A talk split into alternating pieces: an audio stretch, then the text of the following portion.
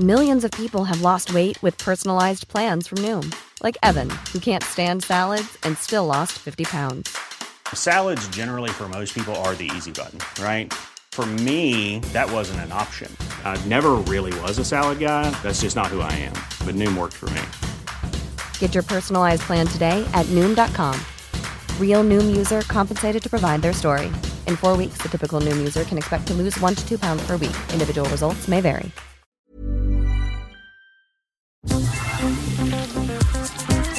Eilmeldung. Der Newsflash mit Ari Gosch und Claudia Jakobshagen. Was wir tun und was wir fordern und auch das, was wir sagen, das ist die Übersetzung klimawissenschaftlicher, klimaphysikalischer Erkenntnisse in eben politische Handlungsleitlinien und politische Forderungen. Wenn wir beispielsweise, was Sie eingangs erwähnt haben, genau. fordern, keine neue Gasinfrastruktur, die Abschaltung von Kohlekraftwerken und den, den Autobahnbaustopp, dann ist das lediglich die Übersetzung der klimawissenschaftlichen Erkenntnisse, die wir haben, was Deutschland leisten muss, um einen gerechten Beitrag der, zur Einhaltung der 1,5 Grad Grenze tun muss. Und das ist keineswegs radikal, sondern das ist das, was Doch, nötig das ist. radikal. Das erklärt in der ZDF-Talkshow Markus Lanz Fridays for Future Sprecherin Carla Remzma. Und so habe das Deutsche Institut für Wirtschaftsforschung gerade ausgerechnet, die Gasinfrastruktur in Deutschland reiche für den Bedarf aus. Wir brauchen keine neuen Gaspipelines, auch nicht Nord Stream 2, was jetzt gerade sehr, sehr viel diskutiert wird, mhm. um diesen Bedarf zu decken. Und wir müssen vor allen Dingen in den Ausbau erneuerbarer Energien investieren. Denn diese Abhängigkeit von fossilen Energieträgern, von der Kohle und vom Gas, ist das, was uns inmitten der Klimakrise getrieben hat. CO2-Neutralität bis 2035 sei aber dennoch nicht machbar, behauptet Lanz. Remzma, die die erstaunliche Fähigkeit besitzt, komplizierte Inhalte in einem beachtlichen Tempo verständlich auszudrücken, widerspricht. Doch, das ist machbar. Deswegen haben wir diese Machbarkeitsstudie in Auftrag gegeben. Mhm. Die hat gezeigt, es ist machbar. Dass Fridays for Future diese Studie in Auftrag geben musste, obwohl das ein Ziel ist, was der Sachverständigenrat für Umweltfragen der Bundesregierung formuliert hat, mhm. ist ja schon mal in sich absurd, dass die Regierung es nicht schafft, ein Szenario aufzustellen, wie halten wir uns eigentlich an die Einschätzung unseres eigenen Sachverständigenrats. Die Klimakrise könne nicht nur durch technologische technologische Innovationen gelöst werden, erklärt Remzmar und lässt sich auch durch ständiges Reinreden des Moderators nicht aus dem Konzept bringen. Eine für einige Fetischisten schmerzhafte, aber nötige, klare Ansage zu machen. Sondern es braucht eine grundlegende Transformation. Da ist der Verkehrssektor beispielsweise einer, der, in den es am klarsten wird. Verzicht heißt das. Verzicht. Nein, das heißt ein Umbau. Das heißt zum Beispiel ein Umbau von Individualverkehr auf öffentlichen Personennahverkehr. Wir werden nicht alle Autos durch E-Autos in der Kürze der Zeit und vor allen Dingen auch mit den uns begrenzt zur Verfügung stehenden Ressourcen ersetzen können. Aber von Teilen der staatstragenden Medien und großen Teilen der Politik wird von der nötigen Aufmerksamkeit für den Klimaschutz abgelenkt. Mit dem zugegebenermaßen natürlich auch wichtigen Thema Corona wobei gern verdrängt wird, dass die Pandemielage teils schlimmer ist als vor einem Jahr. Im bayerischen Mühldorf am Inn beispielsweise mit einer Inzidenz von 648. Wir erinnern uns an harte Maßnahmen ab 100, vor allem aber auch in weiten Teilen Afrikas. Wobei selbst angesichts wieder stark ansteigender Todeszahlen, auch in Altenheimen, die fortgesetzt desaströse deutsche Corona-Politik viele nicht wirklich zu interessieren scheint. Vom Versagen bei der Corona-Bekämpfung abgelenkt, wird wiederum gern mittels massiver Berichterstattung über ein, ja, nichts. Die fehlenden inhaltlichen Informationen aus den Koalitionsverhandlungen im Bund zwischen als ob Sozialpolitikerinnen, Scheinökologinnen und Marktradikalen, die hier heute deshalb ignoriert werden. Und deshalb weiter mit dem zweiten existenziellen Thema unserer Zeit. In ihrer neuen Wissenschaftsshow, und das ist wirklich eine Show, My Think X, erklärt die Chemikerin, Pianistin und Artistin Mighty Nguyen Kim, warum Provokation das beste Mittel für Aufmerksamkeit ist und Wissenschaft keine Demokratie. Nicht die Mehrheit der WissenschaftlerInnen entscheide, sondern die Evidenz, die wissenschaftliche Annahmen bestätigt oder widerlegt. Und hinter der versammle sich der ernstzunehmende Großteil der Wissenschaft. Selbst beim Thema Corona gäbe es Fragen, die geklärt seien. Noch nie gab es Impfstoffe, deren Sicherheit und Nebenwirkungen nach der Zulassung so sorgfältig beobachtet wurden wie die Corona-Impfstoffe. Einfach weil noch nie Millionen von Menschen in so kurzer Zeit geimpft wurden. Das schafft eine nie dagewesene statistische Power, um sogar sehr seltene Nebenwirkungen überhaupt erst zu bemerken. Zusammengefasst? Nur weil sich Wissenschaft um ungeklärte Fragen dreht, heißt es nicht, dass es gleichzeitig nicht bereits geklärte Fragen gibt. Und wenn man letztere anhand von starker Evidenz erkennt, dann ist man hier klug beraten, eben doch auf die Wissenschaft zu hören.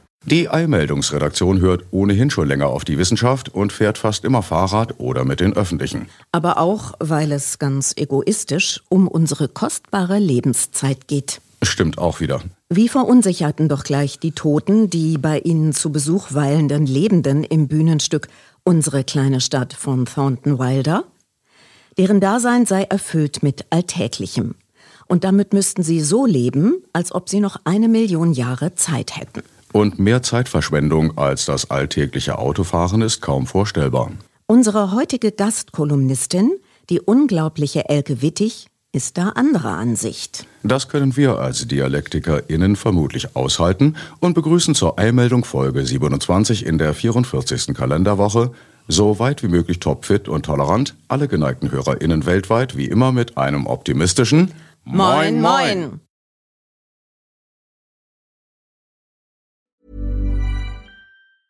Hey, it's Ryan Reynolds, and I'm here with Keith, co star of my upcoming film, If, only in theaters, May 17th. Do you want to tell people the big news?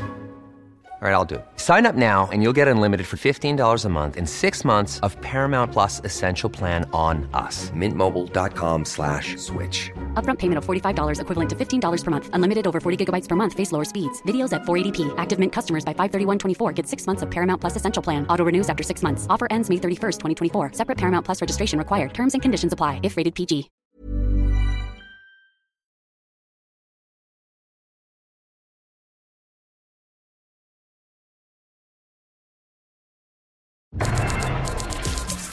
Außerdem heute im Programm Der Leiter der Impfstoffforschung an der Berliner Charité Sander hält laut Tagesspiegel eine Drittimpfung älterer Menschen für dringend notwendig. Unterdessen sind laut SWR in einem Altenheim im rheinland-pfälzischen Osthofen zwölf doppelt Geimpfte an einer Corona-Infektion gestorben. Die Präsidentin der Deutschen Gesellschaft für Immunologie hat laut ARD Tagesschau auf das mögliche Ende der epidemischen Lage nationaler Tragweite mit Erstaunen und Kritik reagiert. Ebenfalls nach Informationen der ARD Tagesschau wird auch Deutschland ohne weitere Maßnahmen seine Klimaziele deutlich verfehlen. Zur geplanten Renaissance der Atomenergie stellt ZDF-Satiriker Oliver Welke fest, dass diese fünfmal teurer ist als von Wind erzeugter Strom. In der ARD äußert sich Wirtschaftswissenschaftlerin Kempfert sehr enttäuscht über das Ausbleiben eines Tempolimits im Sondierungspapier der künftigen Guyana-Koalition. Die Menschenrechtsorganisation Amnesty International warnt laut Deutschlandfunk vor Hungertoten in Madagaskar. Newsflash aktuell. Der Leiter der Impfstoffforschung an der Berliner Charité, Sander, hält eine Drittimpfung älterer Menschen für dringend notwendig. Das berichtet der Berliner Tagesspiegel. Der SPD-Gesundheitsexperte Lauterbach habe kritisiert, dass es dennoch keine Kampagne für die sogenannten Boosterimpfungen gebe. So würden von den Praxen Betroffene nicht systematisch angeschrieben. In einem Zeitungsinterview hatte die amtierende Kanzlerin Merkel es als größten Fehler der Corona-Politik bezeichnet, alte Menschen in Pflegeheimen nicht besser geschützt zu haben. Unterdessen sind laut Südwestrundfunk in einem Altersheim im rheinland-pfälzischen Osthofen nach einem Corona-Ausbruch bei 70 von 100 HeimbewohnerInnen und 30 dort Arbeitenden zwölf noch nicht dreifach Geimpfte gestorben. Nach Informationen der ARD Tagesschau wird auch Deutschland ohne weitere Maßnahmen seine Klimaziele deutlich verfehlen. Das habe anlässlich der UN-Klimakonferenz in Glasgow Bundesumweltministerin Schulze erklärt. Zugleich habe die SPD-Politikerin zu mehr internationaler Solidarität aufgerufen, um ärmeren und besonders hart vom Klimawandel getroffenen Staaten zu helfen. Wie die Tagesschau ebenfalls berichtet, ist anlässlich der Weltklimakonferenz ein extrem pessimistischer Report über die aktuelle Klimapolitik veröffentlicht worden. Darin warne das UN-Umweltprogramm UNEP mit den Klimaschutzplänen fast aller Mitgliedstaaten werde der Ausstoß von Treibhausgasen bis 2030 nur um 7,5 Prozent reduziert. Eine siebenmal höhere Verringerung um 55 Prozent sei eigentlich nicht diskutabel, um die Erderwärmung auf höchstens 1,5 Grad zu begrenzen. Dennoch sei unter den momentanen Umständen eine katastrophale Erwärmung um 2,7 Grad wahrscheinlich. Der französische Präsident Macron hat ein umfassendes Investitionsprogramm für die kommenden fünf Jahre vorgestellt, schreibt die Wochenzeitung Jungle World. Unter den zehn mehr oder weniger konkreten Zielen sei die Entwicklung eines französischen kleinen modularen Atomreaktors bis 2030. Im jüngst veröffentlichten neuesten 4000-seitigen Bericht des Weltklimarates gäbe es dazu nur zwei knappe, allerdings nicht unbedeutende Hinweise, so die Jungle World.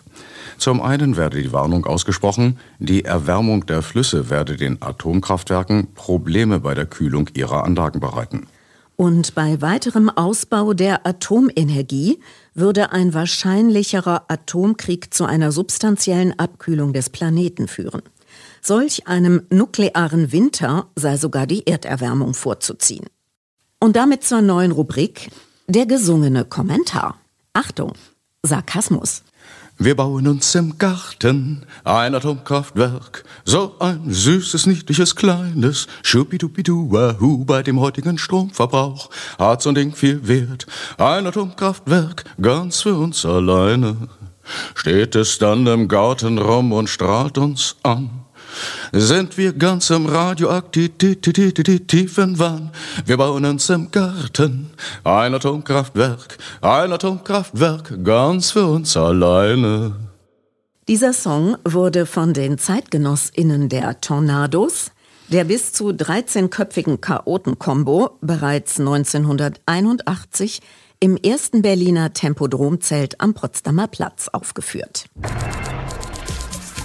Der Sozialverband VDK Deutschland hat laut Deutschlandfunk von den möglichen Koalitionspartnerinnen im Bund bessere Maßnahmen gegen Armut gefordert. VDK-Präsidentin Benteler habe kritisiert, die Hartz-IV-Regelsätze stiegen nur um drei Euro, was die zunehmende Inflation nicht ausgleichen könne. Dringend nötig sei eine Neuberechnung der Zahlungen. Das sei laut Expertinnen gerade für alleinerziehende Mütter dringend nötig. Einem Bericht der ARD Tagesschau zufolge hat der Bundesgerichtshof mehreren Familiengerichten Recht gegeben, die sich nicht inhaltlich mit der Maskenpflicht an Schulen auseinandergesetzt haben. Die gerichtliche Kontrolle der Infektionsschutzmaßnahmen in den jeweiligen Schulen werde allein durch die Verwaltungsgerichte geleistet. Der Kurzkommentar. Von schrägdenkenden, meist pensionierten JuristInnen waren vor einigen Monaten Eltern zur Belästigung von Familiengerichten aufgefordert worden. Offenbar, so die Tagesschau, um die die kinderschützenden Corona-Maßnahmen über Bande auszuhebeln. Prima Klima. Zur von von der Großindustrie gepemperten PolitikerInnen wie Macron und von der Leyen geplanten Renaissance der Atomindustrie hat ZDF-Satiriker Oliver Welke eine knallharte Information, die noch nicht einmal die CO2-Belastung und massive systematische Ausbeutung von Kinderarbeitssklaven bei der Brennstäbeproduktion beinhaltet. Ehrlich gerechnet, also minus Subventionen etc., kostet eine Kilowattstunde Atomstrom 42 Cent. Bei Wind sind es 8,1 Cent. Vom ungelösten Atommüllproblem sei da noch gar nicht gesprochen worden, so Welke. In der ARD-Talkshow Anne Will ist die Lüneburger Wirtschaftswissenschaftsprofessorin Claudia Kempfert sehr enttäuscht über das Ausbleiben eines Tempolimits im Sondierungspapier der künftigen Guyana-Koalition im Bund. Es passiere allgemein viel zu wenig im Verkehrssektor, vor allem mit der Formulierung idealerweise. Wir brauchen eine Verkehrswende hin zu mehr Elektromobilität. Äh, der Ausbau der erneuerbaren Energien wird, wird genannt. Das ist gut äh, und richtig. Äh, der Kohleausstieg muss bis 2030 kommen, sonst werden wir die Klimaziele nicht erreichen können. Wir brauchen auch ein steht aber so nicht drin. Steht so nicht, es steht ja idealerweise drin. Sie müsse sogar sagen, dass das Papier beim Thema Verkehr am meisten enttäusche. So wie es jetzt aussieht, wird man damit die Klimaziele von Paris nicht erreichen können. Das heißt, da muss man deutlich nachlegen. Und wir müssen sie erreichen, weil wir, wir müssen sie erreichen. Wir haben uns auch dazu verpflichtet, dass wir sie erreichen. Aber mit den jetzigen, äh, mit den jetzigen, mit diesem Sondierungspapier klafft eine riesige Ambitions- und auch Umsetzungslücke. So müsse das Tempo des Windkraftausbaus dringend mindestens verdreifacht werden, um die Klimaziele erreichen zu können. Da ist es in der Tat zentral, dass die erneuerbaren Energien sehr viel schneller ausgebaut werden müssen. Wir brauchen mindestens eine Verdreifachung des jetzigen Ausbautempos. Äh, damit wir die Klimaziele überhaupt erreichen können. Und da ist es in der Tat wichtig, dass wir in jedem Bundesland zwei Prozent der Flächen ausweisen und nicht nur äh, in manchen oder manche sich da komplett verweigern, wie zum Beispiel Bayern äh, oder auch äh, Nordrhein-Westfalen. Äh, auch dort äh, muss man diese Flächen ausweisen Baden-Württemberg und die Genehmigungsverfahren auch erleichtern. Von der Bundeswehrprofessorin Ursula Münch wird ein Scheinproblem angesprochen und durch unhöfliche Unterbrechung inklusive Verlachens ihrer Diskussionspartnerin anschließend unfair vertreten. Angeblicher Widerstand angeblich großer Teile der Bevölkerung, der die Windkraft aufgezwungen werde. Das kontert Kempfert von der Störung unbeeindruckt. Das könne relativ einfach aufgefangen werden. Indem man beispielsweise finanzielle Beteiligungsmöglichkeiten schafft. Das zeigt die Akzeptanzforschung sehr deutlich, dass man in dem Moment. Wird in Bayern schon seit einiger Zeit versucht, über Genossenschaften und es ändert nichts. Zu schaffen. Naja, Bayern ist wirklich äh, tatsächlich ein Problem, weil die wirklich äh, tatsächlich äh, sich verweigern, einfach weil sie zu wenig Flächen ausweisen. Leider, wohl auch der Zeit geschuldet, ohne eine klare Tatsache anzusprechen, über die hier bereits berichtet wurde. Unter den real wenigen, dafür umso lauteren WindkraftgegnerInnen sind recht viele von der Industrie finanzierte KlimawandelleugnerInnen und sitzen dennoch in Ausschüssen. Zum Tempolimit ein Auszug aus einem Kommentar der Berliner Zeitung. Deutschland ist Autoland. Autobauer, Autokäufer und Autofahrerland. Und ein Land ohne Tempolimit. Das löst bei einigen Bekannten im Ausland Sternchenaugen aus. Und Erstaunen, wenn ich erzähle, wie umkämpft das Thema hierzulande ist. Die Diskussion, die seit Jahren dazu geführt wird, ist ideologisch verseucht, und zwar von Seiten der Gegner. Wo sei denn da der Fahrspaß hin? Außerdem sei es eine Einschränkung der persönlichen Freiheit. Aber geht es wirklich um Freiheit? Der Begriff schließt ein, dass alle Menschen frei in ihren Entscheidungen sind. Sobald das Interesse oder die Sicherheit der anderen berührt wird, ist es keine mehr. Mal eine gute Nachricht fürs Klima. Laut Deutschlandfunk ist der rheinland-pfälzische Flughafen Hahn insolvent. Bekannt war er auch unter dem irreführenden Werbenamen Frankfurt Hahn. Ist er doch von der Metropole Frankfurt am Main ganze 125 Kilometer entfernt. Die genauen Gründe der Zahlungsunfähigkeit sind, so der Bericht, noch nicht bekannt. Der Kurzkommentar. Na, was soll's schon sein? Der Kapitalismus erkennt schneller als Regierungen, wo ein scheintotes Pferd, wie aktuell die Luftfahrt, geritten wird. Corona ohne Ende. Drittimpfung für Ältere. Absolut dringlich schreibt, wie erwähnt, der Tagesspiegel am 29. Oktober auf Seite 1. Gleichzeitig unterstützt die Vorsitzende des Deutschen Ethikrats und Professorin für Medizinethik Alena Buchs in der ZDF-Talkshow Maybrit Illner die Aussage des Hamburger ersten Bürgermeisters Tschentscher, in einer Pandemie entscheide jede Person für die Gemeinschaft mit in einem Satz. Kollegen haben gerade in Österreich ein schönes Papier veröffentlicht, das den Titel hat eine Pandemie ist keine Privatsache.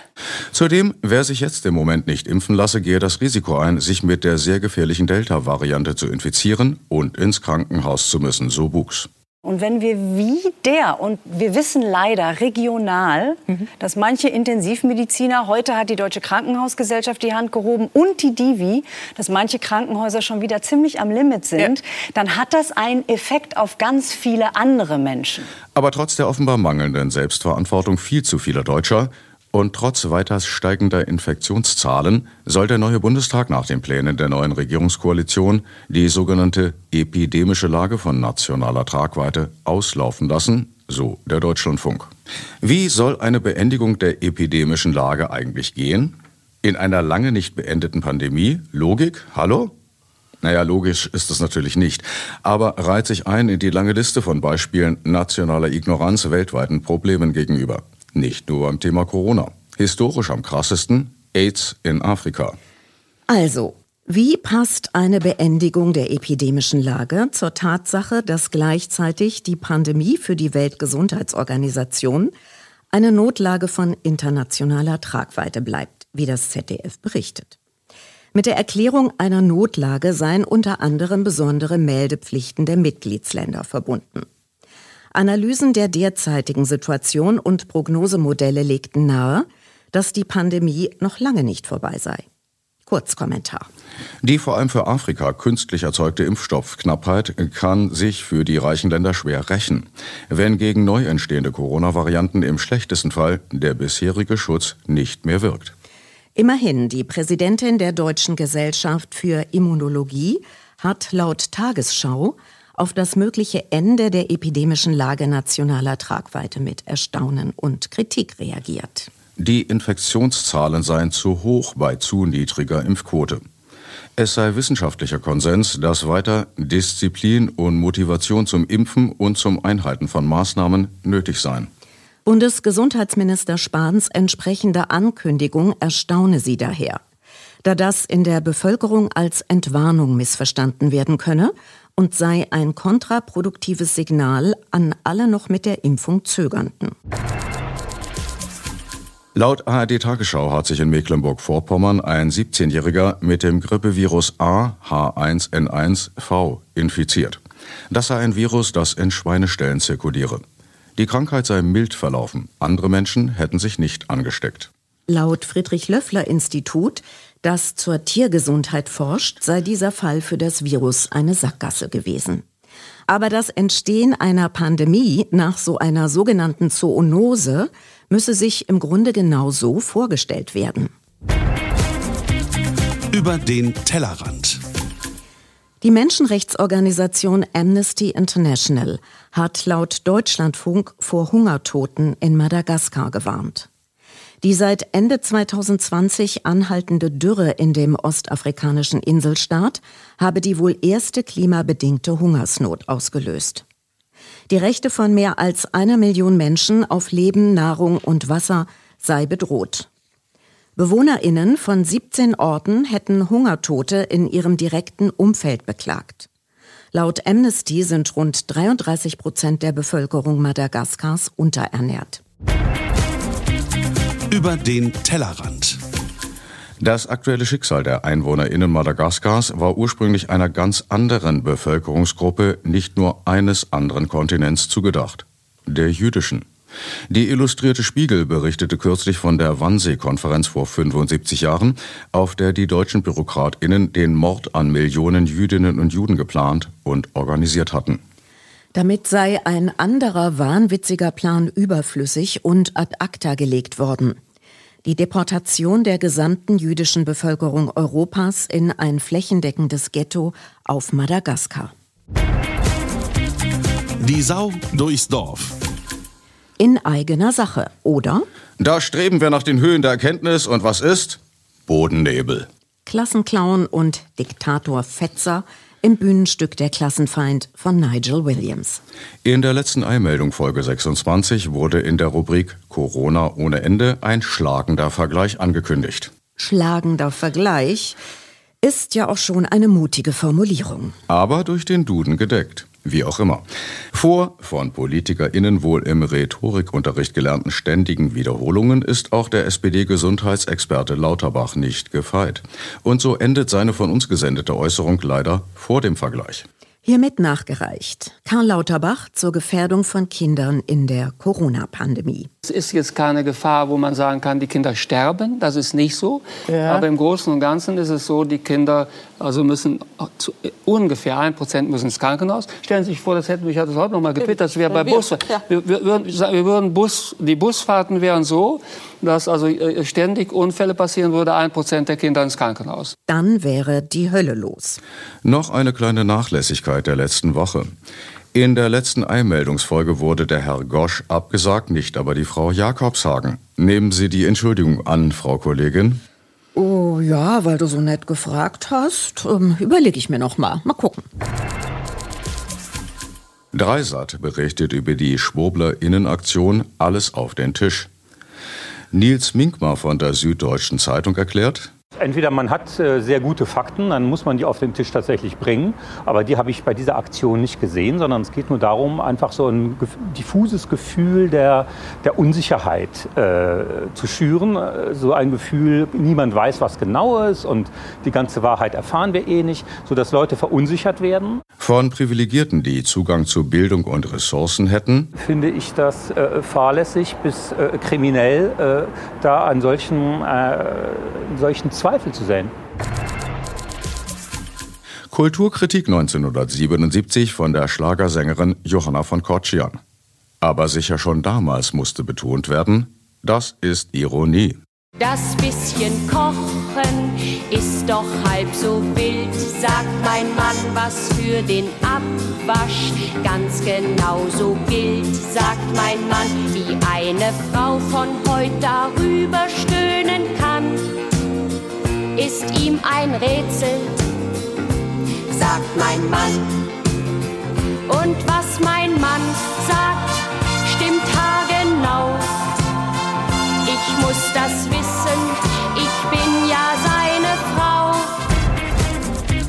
Sport. Ich bin Fußballer und ich bin schwul, zitiert das Fachmagazin Elf Freunde. Freundinnen ausgeschlossen, immer noch? Stimmt. Ein Zeitschriftentitel auf der Höhe der Zeit um 1977. Die Jungs, ups, jetzt bin ich selbst reingefallen, besser die zuständigen RedakteurInnen, berichten über das mutige Outing des australischen Profis Josh Cavallo.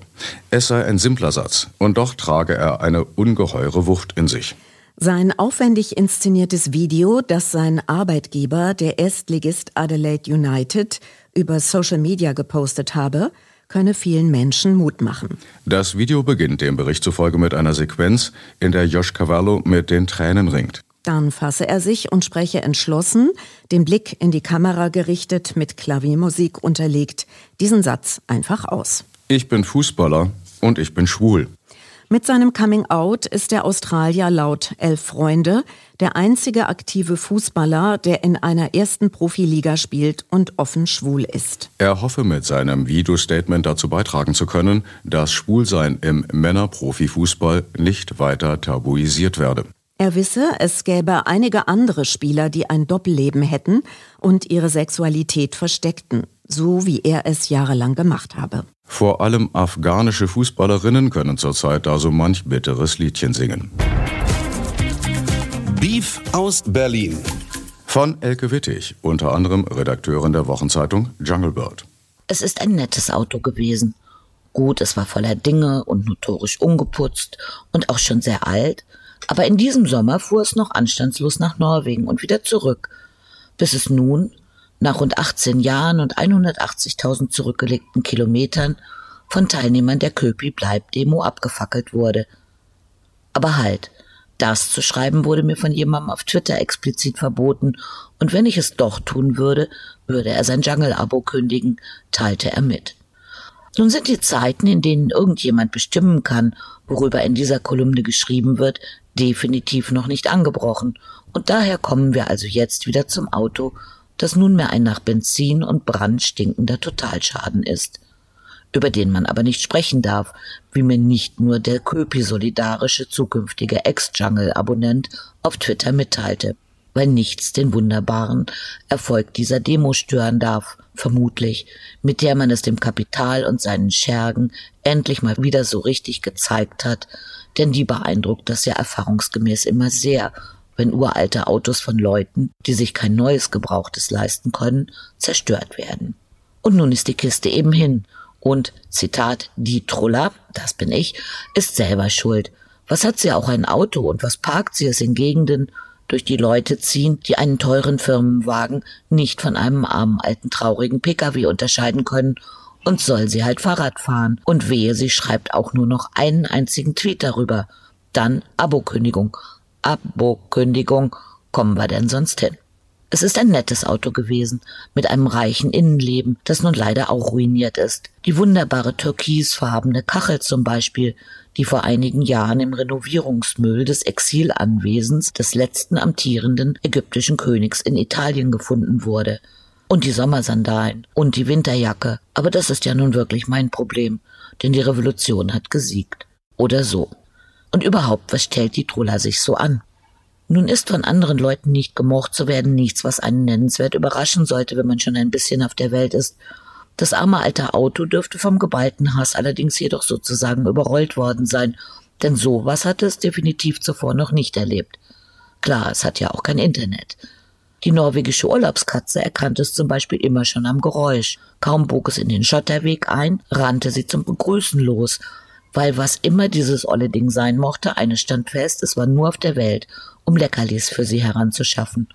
Es ist zu hoffen, dass das arme alte Auto mit viel Stil und so arrogant es nach geschmolzenen Sitzen stinkend nur geht, über die Regenbogenbrücke gerumpelt ist. Und damit hätte die Sache gleichwohl traurig enden können, wenn nicht ein lieber Mensch eine Spendenkampagne gestartet hätte, nach der feststeht, es wird ein neues altes nettes Auto geben, das dann nur noch mit interessanten Dingen gefüllt werden muss, die sich unterwegs finden werden.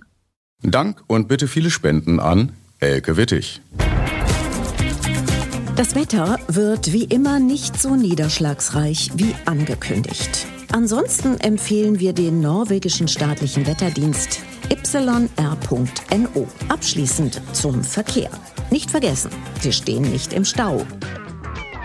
Sie sind der Stau. Im Übrigen sind wir der Meinung, dass Fahrräder auf die linke Straßenseite gehören. Soweit Eilmeldung, der wöchentliche Newsflash Folge 27 mit Ich lass mal deinen Namen weg. Und Claudia Jakobshagen. Wir hören uns wieder, wie immer am kommenden Newsday. Und das bisher übliche Auf Wiederhören gibt's heute auf Türkisch. Gleiche Welle. Gleiche Stelle. Herzlichst. Hoşça kalın. Always look on the bright side of life.